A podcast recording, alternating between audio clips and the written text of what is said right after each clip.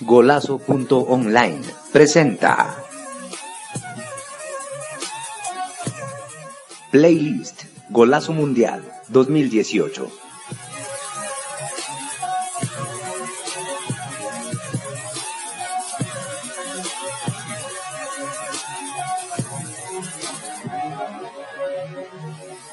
За спиной мои крылья, будто сижу в фюзеляже.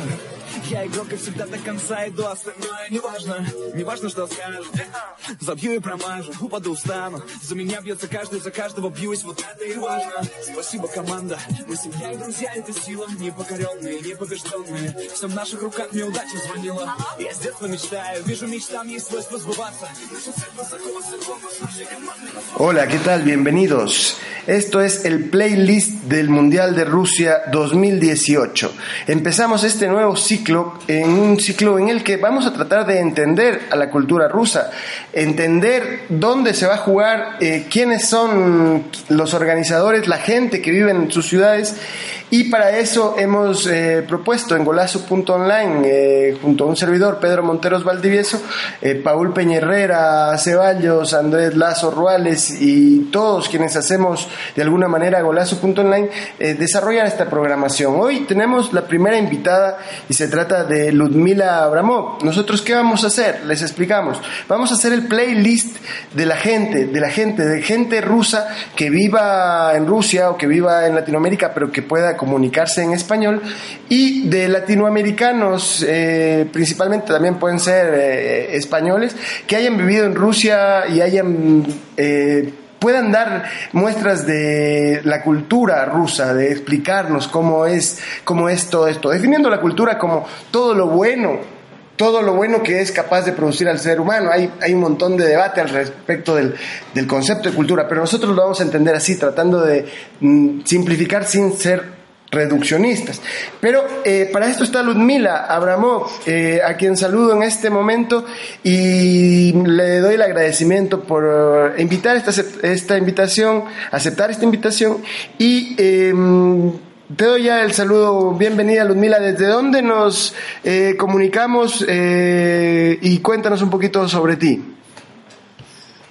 Hola, hola a todos, es un placer estar con todos vosotros ahora. De momento estoy en Palma de Mallorca, España, y aquí estoy por el trabajo. Yo me dedico al turismo, estoy en el sector hotelero, soy una comercial y llevo el tema de turoperadores y hoteles. Bueno, nos contabas que estás en Palma de Mallorca. Palma de Mallorca una eh, pertenece al archipiélago Balear, de un lugar de la costa mediterránea donde veranea, bueno, muchos españoles, pero también tiene un flujo turístico muy alto de, de gente de Alemania, de gente de Inglaterra, de los países nórdicos. ¿Es así, Ludmila? Sí, así es, siempre, bueno, bueno, Mallorca y Islas Balea- Baleares siempre consideraban como un dominio eh, inglés y alemán. Y ahora ya que estamos en la temporada baja turística, bueno, bueno que todos los precios eh, son más bajos que normalmente, que eh, bueno, como eh, en la vida normal, pues aún más vienen ahora. Y hay poco, pocos rusos porque ellos prefieren venir a la temporada alta, empezando de finales de julio y a principios de julio. Eh, en el- estás en Mallorca, que es la isla más grande de- del archipiélago. Sí, Eh, sí, Mallorca es la isla más grande, hay tres más, que es Ibiza, famosa por sus fiestas y la vida nocturna. Hay Isla Formentera, que es un- una reserva biológica, y hay Isla de Menorca, que es la, bueno, la, la- la- la más pequeña es eh, Formentera, pero ahí está prohibido construir hoteles y, bueno, todo está muy bien protegido. Y Menorca también se considera como isla, como una reserva biológica, pero ahí se construyen hoteles y Menorca se considera como un eh, lugar para donde vienen eh, los celebrities de todo el mundo, espe- especialmente españoles, para pasar unas vacaciones tranquilos, tranquilos. ¿Qué te parece? ¿Cuál, ¿ah, sí? cuál es tu favorita? Bueno, mi favorita, no sé, es siempre muy difícil eh, definir un sitio favorito hablando de España, porque, bueno, España cada provincia, cada lugar tiene su propio carácter, su propio encanto, pero bueno, yo prefiero eh, Menorca por, por, bueno, por la tranquilidad que tiene, por su tesoro, sus tesoros naturales que tiene, pero Mallorca tiene su vida, su vida propia, que es distinta de toda Europa, de toda España. Mallorca, en, en, con el poco terreno que tiene, tiene de todo ahí. Eh, hay vida cultural, hay, eh, no sé, hay reservas naturales, hay vida nocturna, hay de todo. Los uh, clubs más famosos y más buenos del mundo creo que también están en Mallorca y no en Ibiza. Por ejemplo, hay un lugar que se llama Garito y es un sitio fabuloso. Ahí juegan los mejores DJ del mundo y que es música música del estilo house, electrónica más conocida del mundo y ahí viviendo ahí puedes ver los DJs estos famosos así vivo. Ludmila, y hablabas del tema de España, de, lo maravilloso que es turísticamente. Yo tuve la, yo tuve la, la, dicha de vivir durante bastante tiempo por allá, estuve 10 años. Yo soy, yo me considero un hijo adoptivo de la comunidad valenciana. Ah, eh, sí. totalmente. Soy un hijo adoptivo. De hecho, mi familia es, eh, mi mujer y, mis, y mi mujer es, es, valenciana y tengo familia de allá. Eh, ahora, te preguntaba por España. ¿Es verdad el tema este de que es el, España es el principal punto de, visita de los países que ya mencionamos, como Inglaterra, Alemania y los países nórdicos. Mm, bueno, creo que sí, es que no, creo que sí, bueno, al menos según la estadística laboral que tengo, eh, pues sí, sí, yo diría que sí. ¿Y quiénes son los otros países que están ahí eh, en la punta junto a España de atractivo turístico en Europa?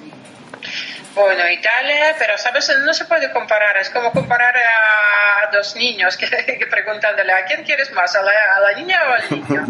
Eh, que, son iguales, pero España, bueno, hablando de Rusia, no, no, sé, no puedo hablar de, todo el mundo, pero hablando de Rusia, por ejemplo, el primer lugar ocupa España, luego Italia y luego Grecia, pero Creo que en este caso se trata solo del nivel de precios, porque Grecia es el destino más económico europeo. ¿Tú trabajas directamente? Perdón, ¿tú, trabajas con rusos? ¿Tu mercado es, es ruso? Sí, mi, mercado es ruso y Europa del, eh, Europa del Oeste, es de República Checa y Polonia. Bueno, eh, Ludmila, nos contaste ya a qué te dedicas. Eh, quisiera que me cuentes para cerrar este primer bloque, eh, ¿de dónde vienes? ¿De qué ciudad vienes? ¿Ciudad rusa eres? Eh, ¿Dónde hiciste el colegio? ¿Cómo recuerdas eh, tu formación, la universidad y cómo has llegado hasta donde estás ahora? Bueno, yo soy de Voronezh, es una, ciudad que está en, en la, bueno, que pertenece a la, al distrito Federal Central de Rusia, pero está a 500 kilómetros hacia el sur de Moscú. Pues estamos casi, casi a la frontera con Ucrania. Y pues ahí fui a la escuela, que bueno, ahí no tenemos colegio, tenemos escuela que incluye primaria, secundaria y bueno, y, llevamos 10 años, normalmente vamos uh, durante 10 años a la escuela y luego empezamos, empezamos universidad. Por ejemplo, yo fui a la Universidad Estatal de Voronezh. Eh, mi primer diploma es lingüística y filología romana y luego fui al segundo curso y hice el diploma de finanzas y crédito. Y bueno, luego fue contratada esta, a una empresa española grande, no puedo nombrarla ahora porque el contrato me... Te lo impide. no, me permite esto, bueno, sin, em, sin acortar la entrevista, pues digamos, es la, una cadena española más grande del mundo eh, de procedencia española. Y luego me casé con un holandés y ya llevo tres años en eh, Holanda eh, pero, ¿sabes? vivo en tres países a la vez, que, bueno, aquí llevo, no sé, un mes en Holanda, luego un mes en eh, Rusia, luego un mes en España. Así pues, es como un círculo continuo. ¿Tu sitio favorito de España? ¿Cuál es? Sí, mi sitio favorito es, bueno, Eh, creo que es el norte de España. Bueno, tengo dos. Eh, el norte de España, ya que fue el lugar de mi primer amor, es Castilla y León, la ciudad de León. Pero luego me encanta también la Costa de la Luz, que donde está el Cádiz. Es Andalucía y es la, bueno, Costa de la Luz se llama, es La Costa de la Luz, Cádiz. De la, la frontera Sí, y sí, sí. Tarifa, entonces al lado de Gibraltar, entre Gibraltar y Portugal. Frente a África. Entonces, Frente a África. Eh, Ahí es donde convergen el, el mar Mediterráneo y el, eh, y el Océano Atlántico, ¿verdad? Exacto, exacto. Bueno, y, y ahí queda el famoso y novelado eh, Cabo de Trafalgar, de que lo hizo la novela Pérez Reverter. Eh, es un, lugar precioso. eh, eso sí puedo. El norte, fíjate que Castilla y León yo no conozco. Ya me haces ahora, me das una. Me das un motivo para ir a conocerlo que nunca he, he logrado llegar para ahí. La parte baja sí me parece precioso, la parte de Tarifa, la parte de, de Jerez de la Frontera y la cultura es muy importante, ¿no? Allá muy, muy lindo vivir y estar ahí tomándote un vino, viendo la playa, caminando por ahí, Ludmila. Bueno. Ah, ¿O no te gusta el vino? no me gusta que siento una rusa, prefiero vodka. eso está bueno, eso está muy bueno identificarse. Vamos a terminar eh, este bloque y voy a pedir lo que les pido a todos los invitados, les voy a ir pidiendo y, y también es muy importante conocer a la gente más allá de lo que nos puede manifestar y lo que podemos conversar. Eh, por medio de su música, de la banda sonora de su vida, le, le comentaba antes de empezar la entrevista a Ludmila y le decía, bueno, tienes que pensar, sé que es muchas veces un ejercicio difícil rápidamente decir cuáles son las cinco mejores canciones de tu vida, o sea, las cinco canciones que identifican tu banda sonora, si le pondrías. Eh, y me decía, bueno, o sea, en ruso, no necesariamente, o sea, en un mundo global que vivimos, eh, la música llega de muchas partes las influencias y, y nuestros gustos eh, tienen que ver con diversas tendencias y diversos, de diversos lugares, en diferentes idiomas inclusive. Así que Ludmila, te vamos a dar eh, el turno para que nos presentes la primera canción y que nos digas, además del nombre de la canción, el, quién la canta, también por qué, por qué significa tanto para ti esta canción y por qué te gusta tanto. Ah, bueno, eh, una las cinco canciones de mi vida, de toda la vida, es que bueno, es muy difícil porque, sabes, la vida cambia. De este momento le podemos llamar, claro. Pero las cinco canciones favoritas que escucho, por ejemplo, durante los últimos tres años serán, primero, Frank Sinatra en The World With You. ¿De, de qué, qué te gusta de la canción? No sé, primero me gusta la música y luego me, me gusta la letra, que es, bueno, es algo clásico, es algo que, mm, no sé, es que, ¿sabes? El, es, esto es el pasado que, que refleja el futuro. Que es, es- bueno, es una canción que no tiene, que no tiene edad.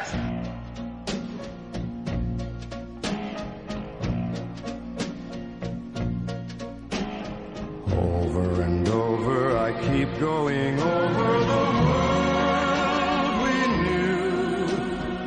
Once when you walked beside me, that inconceivable, that unbelievable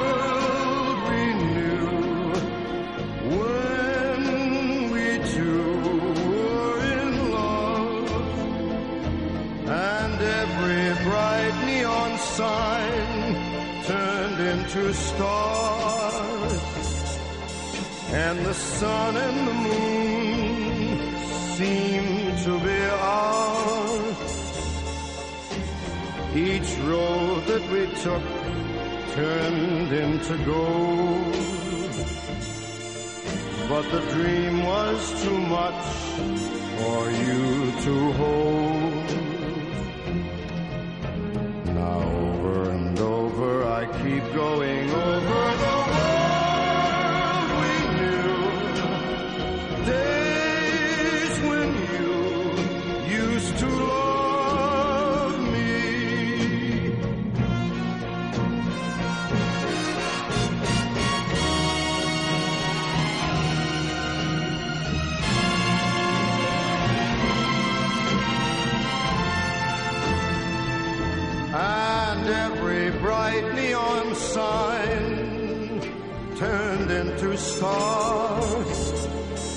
and the sun and the moon seemed to be ours.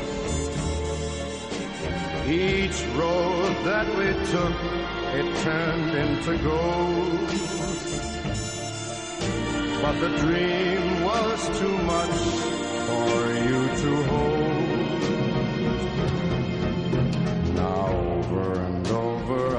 Keep going over the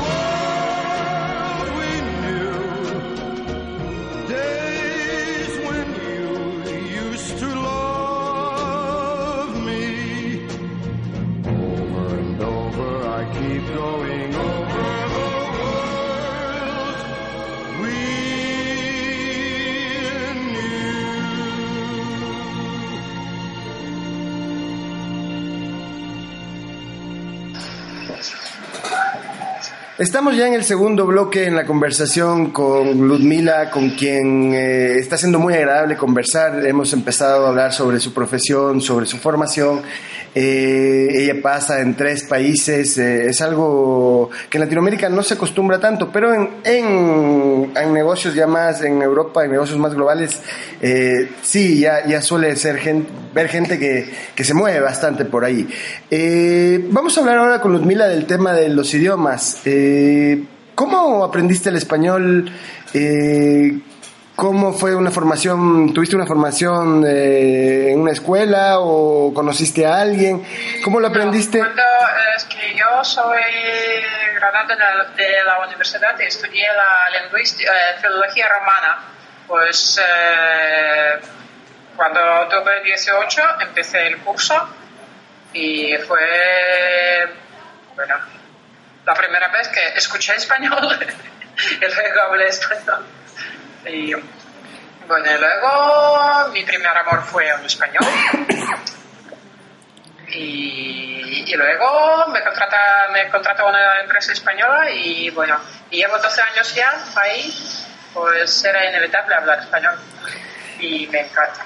De hecho, hablo también inglés y italiano y ahora estoy estudiando el holandés, pero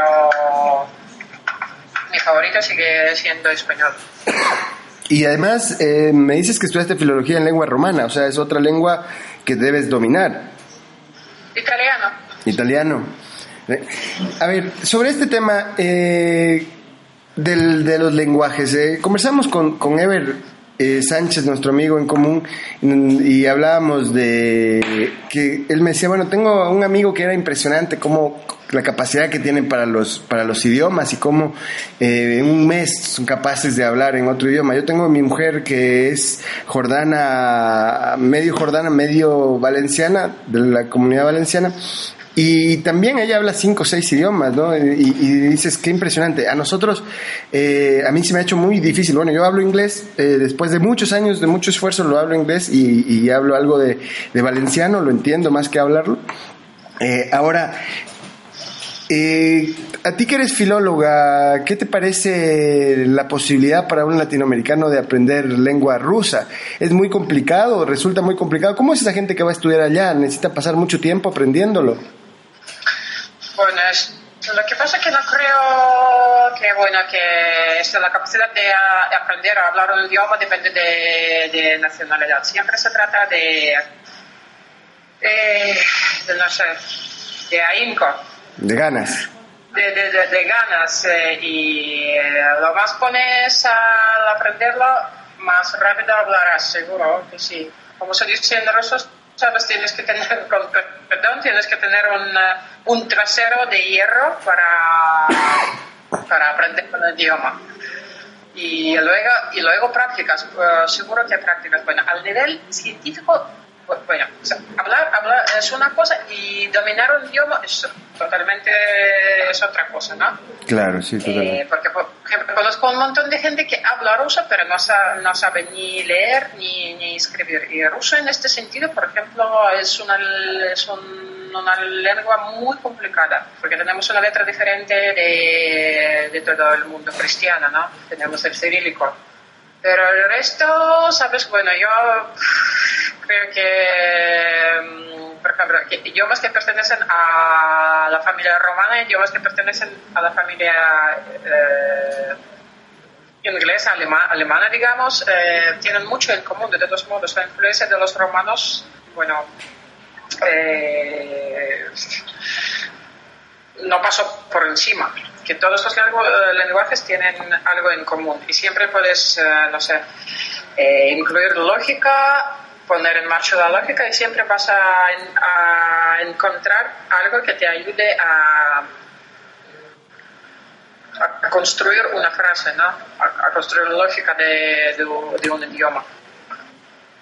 ¿Tú crees que de lo que te preguntaba, de lo que habrás visto, compañeros que hablaban español latinoamericanos en la universidad, eh, se les hacía muy complicado el aprender, muy largo, más que todo complicado, supongo que es. es ya, ya nos comentaste toda la estructura, es cambiar también una estructura de pensamiento en cuanto a la organización eh, sintáctica de las, de las Bueno, oraciones. ¿sabes? Es, es- un hecho científico que aprendiendo un idioma te cambia el sistema de interno, ¿no? De pensar, la lógica, de, de- el modo como piensas. Seguro que sí. Por ejemplo, cuando yo hablo español, tengo como mm, otro modo, no sé, otro, otra organización eh, eh, en la mente. Y si hablo inglés es totalmente distinto, es más, es más lento o más, eh, no sé, por ejemplo, cuando hablo español los eh, pensamientos fluyen, fluyen eh, y cuando hablo inglés es eh, algo parece, pare- parecen ladrillos, ¿sabes? Cuando Sí, sí, sí, es, es- uno parece, sí, parece un puzzle. Sí, totalmente. Claro, es, es- la, la fam- familiaridad que tienes para expresarte, para encontrarte con el mundo, para poder explicarlo y lo otro es, es bastante tenerla, no tienes la suficiente sutileza y, capacidad expresiva para poder hacerlo como quisieras en tu idioma, como, como piensas en tu idioma, en el idioma que dominas. Ahora, eh, sobre el ruso, quería hablar un poquito sobre el idioma ruso. Eh, supongo, al ser un país tan inmenso, ¿no? tan grande, uno de los países más eh, en extensión más grandes del mundo y más importantes a nivel geopolítico y todas las otras cuestiones, eh, hay muchas variaciones del ruso. Hay un ruso clásico, tal vez un ruso oficial y diferentes, eh, supongo que diferentes acentos como en cualquier parte del mundo. ¿Nos puedes explicar un poco al respecto? Bueno, claro que sí, pero no hay mucha diferencia, es como, dialectos. Bueno, lo ruso clásico se considera el ruso que, ah, que hablan los de San Petersburgo. Luego va Moscú y luego el resto, porque por ejemplo, los que viven en eh, la zona de Ural tienen un acento tan notable que no, no se puede confundir con, ah, con cualquier, cualquier otro, otro lugar de Rusia. Igual, igual los de Volga y, igual los de Norte. Es que mm, no, puedo decir que, claro que, que se entiende, que se entiende, pero de, vez en cuando usan palabras que yo nunca escuché. Ya. Es, es claro, es, es pasa, nosotros, eh, nos pasa con los latinoamericanos, ¿no? O sea, yo le, le contaba a un amigo también, yo algún tiempo, yo me formé en Argentina y viví de niño en la Argentina, eh, yo soy ecuatoriano de nacimiento aquí de la ciudad de Loja, pero mm, estudié a la escuela allá y le hablaba del, del tema de- del español lunfardo que se utiliza en Buenos Aires, le decía, es que es otro, es como que fuera otro idioma y alguien eh, evidentemente que no esté familiarizado le costaría mucho entenderlo y, y ya son jergas, léxicos locales que también buscan casi el localismo, ¿no? Eh, Sí, sí, sí. Claro, eso es, es para eso, es, es más bien un lenguaje, tratar de, de, de alguna manera un gueto de lenguaje. Eh, ahora mm, vamos a terminar este segundo bloque que, que hablamos sobre el idioma ruso. Eh, yo ahora lo he escuchado por primera vez, yo te, yo te soy sincero, casi no lo había escuchado y ahora lo estoy escuchando porque le he puesto algunos capítulos a mi hija Salma en de Masha y el oso. Eh, Masha and the Bear, eh, un pequeño dibujo animado, animado en Rusia eh, y en el que se puede escuchar, eh, familiarizarse un poco con, con cómo suena el, el ruso. Eh, la segunda canción que nos vas a decir cuál es, Ludmila. Bueno, la segunda es David Bowie, Wild is the Wind. ¿Por qué te gusta la canción? Porque es. Bueno, no sé, se trata de. No sé, de algo eterno, se trata del amor, se trata de emociones así eternos, básicos. Es, un puro, es puro amor. Escuchamos entonces a David Bowie.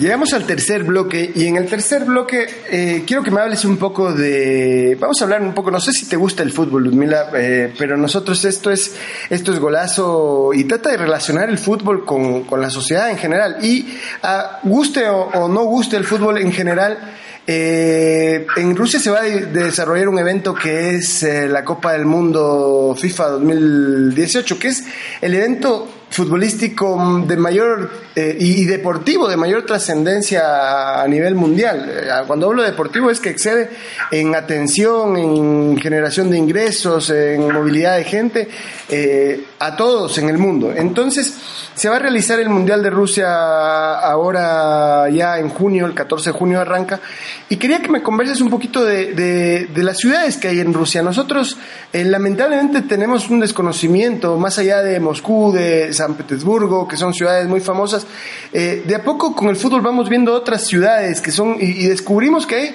inmensas eh, urbes que ni siquiera conocemos el nombre. ¿Nos puedes hablar un poco de, de, la- de las ciudades rusas, eh, Ludmila? Sí, por casualidad, eh, como un par de semanas atrás visité todas las ciudades donde van a, realizar lo- los, estos, los juegos, los partidos. Y bueno, cada ciudad tiene su propia cara, pero bueno, de hecho, que sabes, aquí hay un dicho que, que se dice, hay Moscú y hay, y hay Rusia.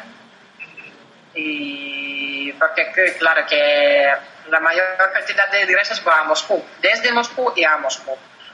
Eh, por eso Moscú ya está totalmente preparada para el torneo, todos los eh, estadios ya están listos, to- toda la infraestructura ya está lista. En el resto de, en el resto de las ciudades ya aún, bueno, aún están en obras, digamos, pero seguro que lo van a terminar a tiempo. Bueno, ¿qué os diría? ¿Qué te quería decir? En la- de- Eh, las ciudades, vamos conversando por las ciudades. eh, ¿Cuáles son las otras ciudades? San Petersburgo, supongo que están en esta lista. Eh, ¿Y las otras ciudades? ¿Cómo se llaman? Eh, no me acuerdo, es que Kazán, eh, Samara, eh, ¿qué más? Ah, Rostov-on-Don, eh, ¿qué más? No me acuerdo bien. Pero hablamos de ciudades, de ciudades, eh, para entenderlo, ciudades de qué población, extensiones de población. Eh, bueno, hay que, bueno, si alguien va a visitar el, campe- el campeonato, hay que tener en cuenta que, bueno, las ciudades están bien, eh, unas ciudades están lejos de Moscú. Por ejemplo, la ciudad de Samara queda a mil kilómetros de Moscú. Y, bueno, es, por ejemplo, hablando de Samara, y Rostov eh, está en la región de Volga, en la región central, pero es la región de Volga. Y luego, por ejemplo, Rostov, eh, Rostov-on-Don está en el sur de Rusia.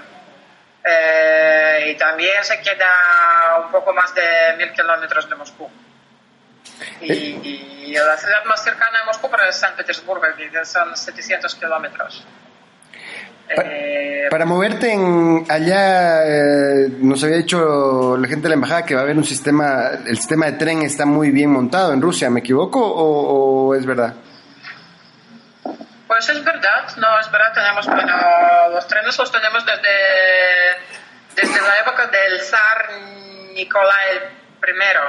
Él eh, empezó a construir la este, ferrocarril esta y bueno, desde, desde aquel entonces funciona funciona bien. Tenemos trenes nuevos, son muy cómodos y bueno, normalmente, bueno, ya que se trata de una bueno, en caso de, por ejemplo, de San Petersburgo, tenemos entre Moscú y San Petersburgo tenemos un tren súper rápido que te lleva a San Petersburgo en cuatro horas, Mm, 700 kilómetros, fíjate.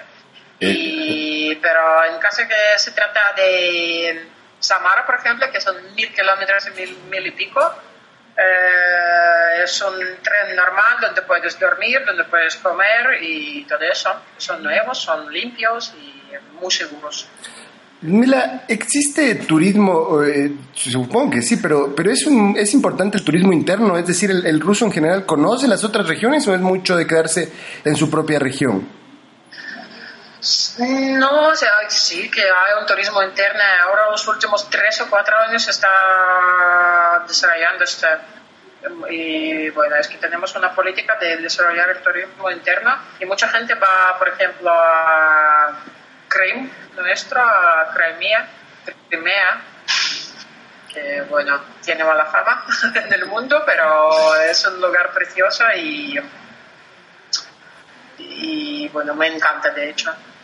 Es- Y es- además es muy, es muy popular ir hacia los montes de Altai, que están en el medio de Rusia, donde el lago Baikal, pero eh, de hecho es que el coste de un viaje interno, por ejemplo, de Moscú a, estos, a Baikal, cuesta mucho más que un viaje a España. Así. Sí, incluyendo alojamiento y, y si he de ser sincera, el servicio aún no ha llegado al nivel europeo. Sobre el tema de los aviones, ¿qué tal está eh, montado el, el sistema de transportes? Bueno, yo, bueno, el tema de aviones lo, yo lo considero mejor que el del sistema de transporte ferrocarril. Es más cómodo, más rápido y, bueno, y, y es seguro. Eh, no te había preguntado, ¿pero ¿te gusta el fútbol? Bu- Bueno, no me gusta y no, no, no que no me gusta, es que lo, lo tengo diferente. Es que de vez en cuando yo trabajo, tengo un proyecto freelance y eh, trabajo para beach soccer, que es fútbol de playa, digamos. Es otra cosa que el fútbol, y- pero no me excita, digamos. ya, no, no, no te pero, vuelve pero, loca. pero- pero entiendo por qué lo aman. Y en Rusia, sí, en Rusia es, eh, el tema es muy desarrollado, hay un montón de fans y hay un montón de estadios nuevos y bueno, ahí tenemos equipos, muy buenos equipos, bueno, excepto el equipo nacional, el resto lo que se refiere a los clubes donde tenemos un montón de legionarios, pues vamos bien. Bueno, ¿y crees que la gente en Rusia, más allá del turismo, de todo el flujo, todo lo que significa el mundial, se la va a pasar bien en el mundial, los rusos? Porque, ¿sabes? No es... eh, mm, han introducido mucha... No, so- no, no solo mucha pasta, no solo mucho dinero, han introducido mucho corazón en esto, mucha alma. Y lo están esperando y toda la gente se está preocupándose de cómo va a pasar todo. De, pues es muy importante cuando, cuando lo amas lo que estás haciendo. Y además te va a ver todo el mundo, es algo que quieras o no, tiene una exposición mundial impresionante y, y, y no solo a nivel futbolístico, sino cultural. Eso, bueno, de lo de cultura siempre tenemos, eh, tenemos muchas, muchas cosas, ¿eh? Sí, sí, sí. Y vamos a hablar en el próximo bloque sobre, sobre el tema cultural. Eh, te doy la responsabilidad para que nos introduzcas la tercera canción. ¿Cuál sería? Eh, sería... mm, Gotham Project, La Gloria, hablando del fútbol. Vale, pues, eh, ¿y por qué el Gotham Project? ¿Gotham Project es tango? Eh, bueno, sí, es tango, pero es tango, tango electrónico. Creo que son de Argentina. Sí, son argentinos, son argentinos. Es, es un, tango electrónico, una versión moderna, tango y, y electrónica. Eh, totalmente recomendable. Eh, ¿qué le, ¿Por qué recomiendas esta canción, Ludmila? porque bueno, si vas a ver el vídeo, se trata del fútbol.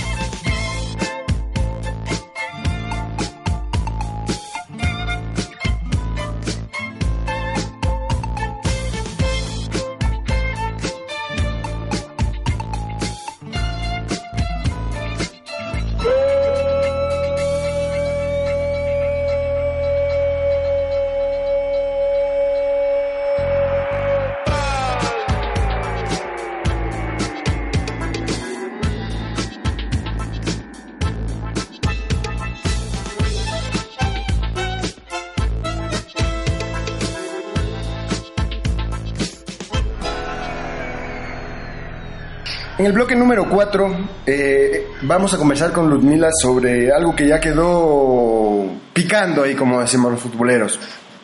Y tiene que ver con la cultura rusa. Me decía cultura, ahí, ahí sí eh, la escuchaba sonreír a Ludmila decir, bueno, de eso tenemos y mucho. Y eso es lo que también nos motiva a nosotros a, poder conversar con, con gente que tiene la experiencia, gente rusa, gente que ha vivido allá, sobre la cultura rusa. ¿Qué vamos a encontrar eh, los visitantes? Eh, tú que eres experta en turismo, más allá de, la parte de fútbol, de la fiesta, eh, ¿qué se puede ver? ¿Por dónde empezar en Rusia? ¿Dónde empezarías tú, Ludmila? Bueno, eso depende de las ganas, ¿sabes? Sí, porque uno busca música, otro busca ballet o el tercero busca un bar. O, bueno, primero de la cultura tenemos un montón de vodka. Eso es muy importante. Y, y nuestra cultura está basada en esto. Somos un país, eh, bueno, no nórdico, pero tenemos mucho, mucho del norte, ¿no? Y, y así, bueno, no, no- no sé. No sé, yo siendo una rusa, ¿sabes? No, no, no, no puedo enterarme, de- bueno, de cómo nos ven de, de, de afueras, pero tenemos una, un alma muy grande y aparecemos un poco cerrados, pero no es así. Si a un ruso te caes bien, te va, te va a invitar a su casa, te va a introducir a, bueno, a introducir a toda la familia y te va a considerar como un miembro de la familia. Te va a dar, como se dice aquí, la última camiseta. Ahora, eh, por ejemplo, y, y excediendo la parte mundial, si vamos a, a tu ciudad, que era, ¿me repites el nombre de tu ciudad? Borrones. Voronezh. Eh, a Voronezh, ¿qué podemos encontrar? ¿Cómo, ¿Cómo vive la gente rusa? Y esto es cultura, ¿no? Que eh, ahora van a, van, en junio va a haber el- van a estar en el verano, eh, seguramente qué temperaturas encontramos. ¿Y cómo se vive, cómo es la vida, o- cómo es Voronezh? Cuéntanos eh, qué, cómo es tu ciudad. Eh, bueno, Voronezh es una ciudad típica de, bueno, de Rusia medio, digamos, y bueno, empezando, empezando del clima, Sí. clima típica rusa. Bueno, tenemos cuatro estaciones, tenemos verano, tenemos otoño, primavera, eh, tenemos de todo. Eh, normalmente por el verano hace, hace mucho calor, digamos hasta 40 grados. Y- pero suele pasar que a junio estamos a, no sé, a 20, por ejemplo. Una temperatura muy agradable en junio. Sí, es, es agradable, pero sabes, por ejemplo, el año pasado tuvimos eh, nieve en el junio. Pero una nieve así, te sabes, de, de un día, que duraba solo un día. Ya, ya, ya. Y, pero normalmente el verano, no, está bien, 20, a- de 20 a 40 grados, más o menos. Vamos a encontrar un verano espectacular y el verano también se presta para la fiesta. Y me hablabas de un elemento cultural que a mí me resulta muy interesante, a mí, a mucha gente en general, que es el vodka. El vodka, ¿qué tipo, eh, cómo encontramos el vodka? Y se hace porque si tú te vas a Latinoamérica puedes decir aquí, bueno, vamos a comprar aguardiente, pero puedes encontrar aguardiente desde el eh, industrializado, eh, estandarizado por los estados, hasta aguardientes que lo encuentras de productores de primera mano y, y personas que te venden Sí, aguardiente. sí, sí, tenemos de todo. De hecho, hay, ahora, no sé, como unos años atrás apareció un aguardiente industrial y se vende, pero no creo que sea de muy buena calidad, muy buena calidad, porque el, el alcohol que, contiene es, es, eh, está destilado solo por eh, una vez. Y por eso te, te puede provocar, provocar una resaca si, bueno, si tomas mucho. Y el aguardiente de primera mano, mm, no sé, es que es muy difícil encontrar uno bueno, pero sí que hay. Y este bueno, si, bueno, si lo encuentres, será de la misma calidad que un brandy de, del, del, Del mejor. más alto. Sí, el mejor, pero de los de vodka, solo una recomenda- recomendación. Entras en una tienda, vas a ver como 300 tipos de vodka.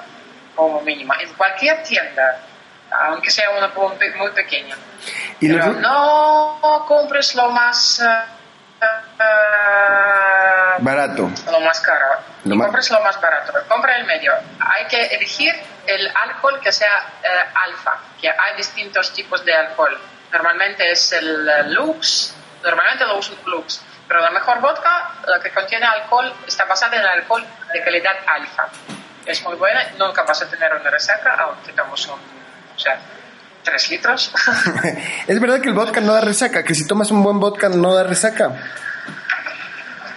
O menos que el resto. Atrás tomé, to- tomé una botella de casi un litro con mi amigo y luego jugamos al ajedrez. Está totalmente bien, claro. A ver, eh, sobre el vodka, eh, dos cosas. El primero, eh, los rusos son para el vodka como en muchos otros países respecto a, por ejemplo, si tú estás en España y dices, los andaluces dicen, no, la cerveza mejor es la Cruz Campo porque la cerveza se sirve acá. Los catalanes dicen que es la otra marca, los del norte dicen que es otra marca, etcétera. Y cada cual, eh, como aquí también, estamos en el Ecuador, el aguardiente mejor es el de tal, tal, tal lado. ¿Pasa con lo mismo con el vodka allá o no? Mm, no, creo. Al nivel internacional, sabes que las marcas más famosas son estas Belugas, Ruski etcétera, pero estas son marcas y no es la calidad, eh, desgraciadamente. En este caso no se trata de la calidad, es solo, solo marca y precio, que es algo bien caro. ¿eh?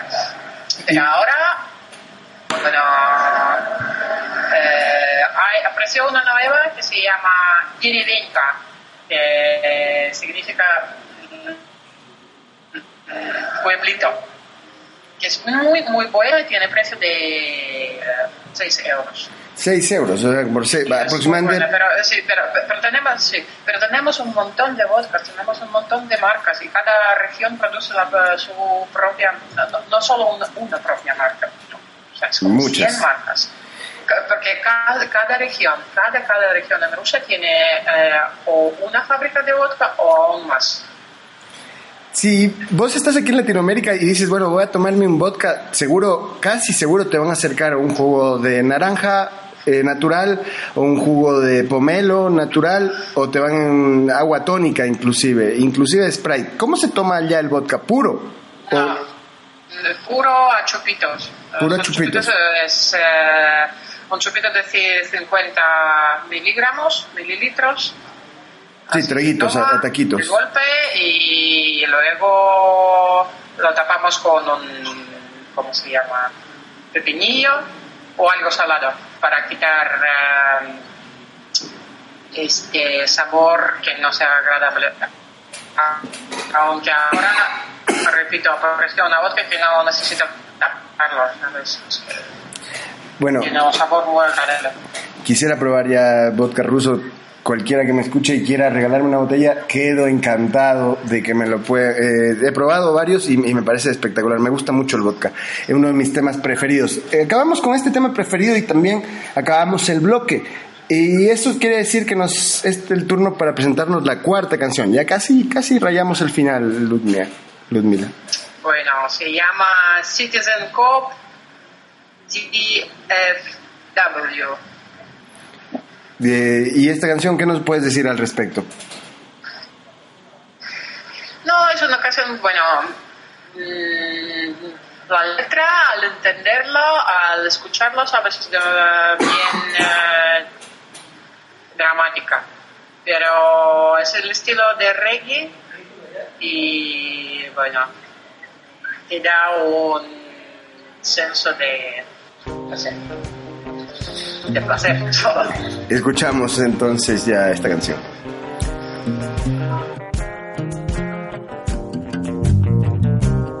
I was at DFW, I had to call you, I had to say goodbye to my baby today.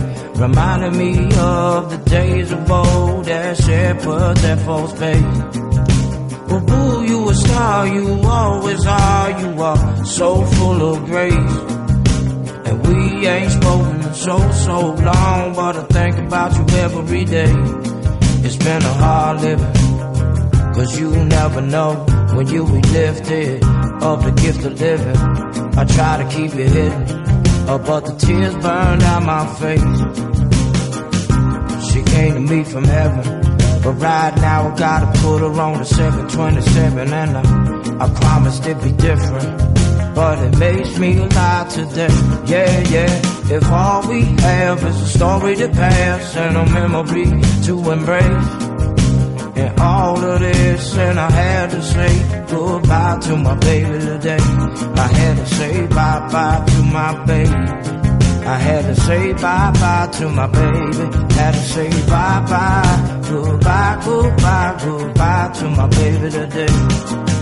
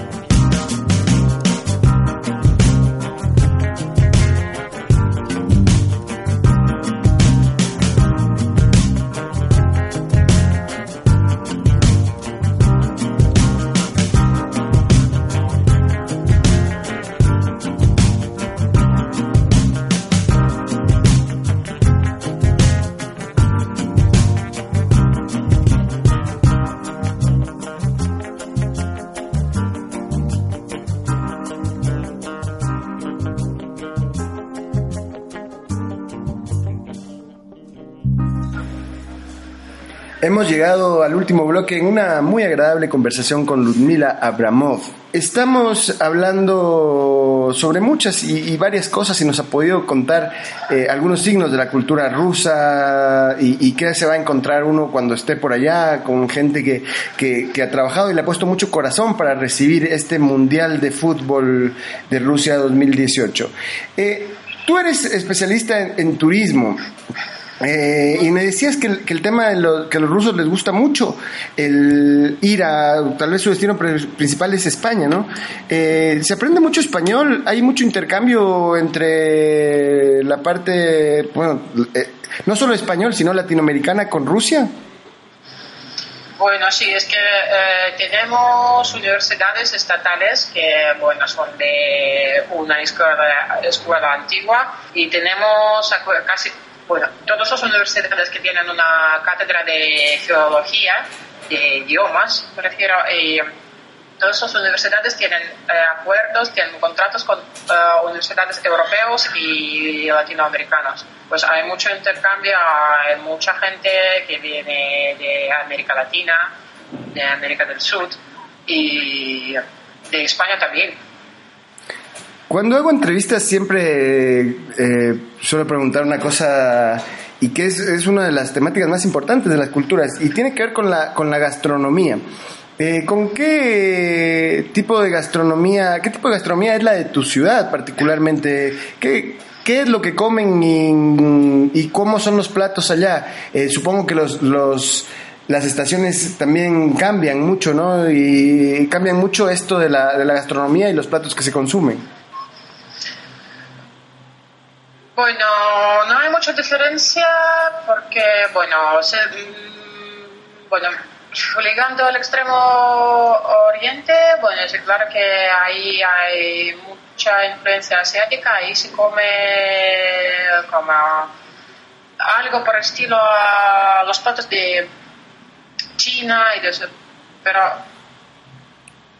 Normalmente los platos típicos rusos son iguales en todo el territorio de Rusia. Es borsch, pelmeni y, y kasha, etcétera, que es- es- son platos bastante fuertes.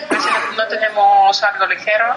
Eh, lo único, el único plato ligero que tenemos que es el, eh, la sopa de verano que se llama akroshka, que es un poco parecido a gazpacho, pero solo en el sentido que no, no requiere eh, cocinarlo, ¿no?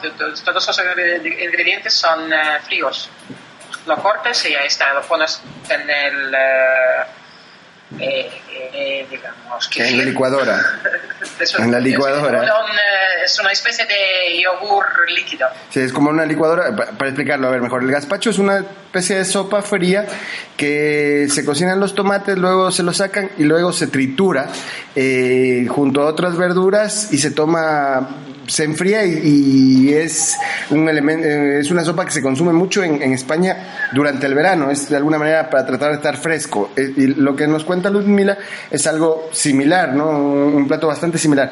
Ahora, Sí, similar, pero no contiene tomates y contiene casi obligatoriamente una bebida, bueno, en, eh, como la base, como el caldo, que no, que no es caldo, solo el líquido de la sopa, es una bebida fermentada. Y por eso, sabes, es muy raro porque normalmente los extranjeros lo odian. Pero es la cuestión de, no sé, de gusto. O lo, o lo odias o lo amas. Hay muchos restaurantes de comida internacional, supongo que Moscú debe estar plagado. Sí, sí, sí, en todas las partes de Rusia. En, en cada ciudad hay muchos restaurantes. Claro que el primer eh, lugar de los restaurantes ocupa San Petersburgo. Ahí hay todos tipos de cocinas, pero todos, todos, todos. Y empezando del eh, nivel más económico, básico, hay, eh, bueno, de McDonald's, y llegando a restaurantes Michelin. La... ¿Qué, qué tipo de comida? Porque en Occidente en general está estandarizado lo- los McDonald's y toda la comida rápida. Eh, pero supongo que también puedes encontrar comida de la otra parte del mundo, ¿no? Comida que acá consideraremos en Latinoamérica exótica, de la India y de, de, de- de la parte Sí. china, de Asia. Sí, sí, sí, sí, hay mucho, por ejemplo, bueno, hablando de Moscú, pues, pero creo que, eh, bueno, en cada ciudad hay sushi obli- obligatorio y no solo un restaurante, hay un montón que es, muy popular aquí eh, y lo apreciamos mucho los sushi. Y, y la comida chinesa también, y la comida de India también. Y hasta que en Moscú, por ejemplo, hay restaurantes de, de cocinas, sabes, muy así raras, por ejemplo, de Perú, o de o cocina urdu, o cocina de Irán, que hay un montón de todo. Y sí. para elegir un buen restaurante os recomendaría entrar en la página web que se llama afisha.ru. Y ahí tienen como una observación de, de- de todos los eh, eventos culturales y también eh, lo que se refiere, dan como un rating de los restaurantes que hay que están de moda, que bueno, que tienen ofertas, etcétera. Toda la información está ahí. Eh, muchas gracias eh, por bueno muchas gracias por la conversación Eh, eh, qué tal está el clima ahorita sales a la ventana y qué ves por allá siempre me gusta envidiar un poco a la gente que está por por esos lares Ahora mismo dices. ahora mismo eh, ya se ve una primavera ya se ve ganas de ir a la playa en Mallorca Sí, bueno, ya que, bueno, ya que ahora mismo estoy en Mallorca, mira, mira. Eh, estás en el paraíso estás prácticamente en el paraíso Eh, Esta montaña, hay caballos por todos lados y bueno, y ya que no han llegado los turistas o empiezan a llegar, todo está muy tráfico. Una época ideal para ir, para los que somos ya mayorcitos, para ir sin tanta fiesta y, poder disfrutar de las calas y la espectacularidad que tienen las Islas Baleares. Ha sido un placer para mí, un gusto poder conversar contigo, Ludmila. eh, encantado de conocerte primero, luego de poder conocerte, de que nos cuentes eh, detalles sobre, sobre Rusia, sobre, sobre partes de la geografía, de la gastronomía, del vodka, un tema muy, muy importante. Y eh, cómo es lo que nos espera para la gente que estamos tratando de descubrir lo que es Rusia. Eh, Primero, eh, tu saludo final y luego la canción con que nos dejas.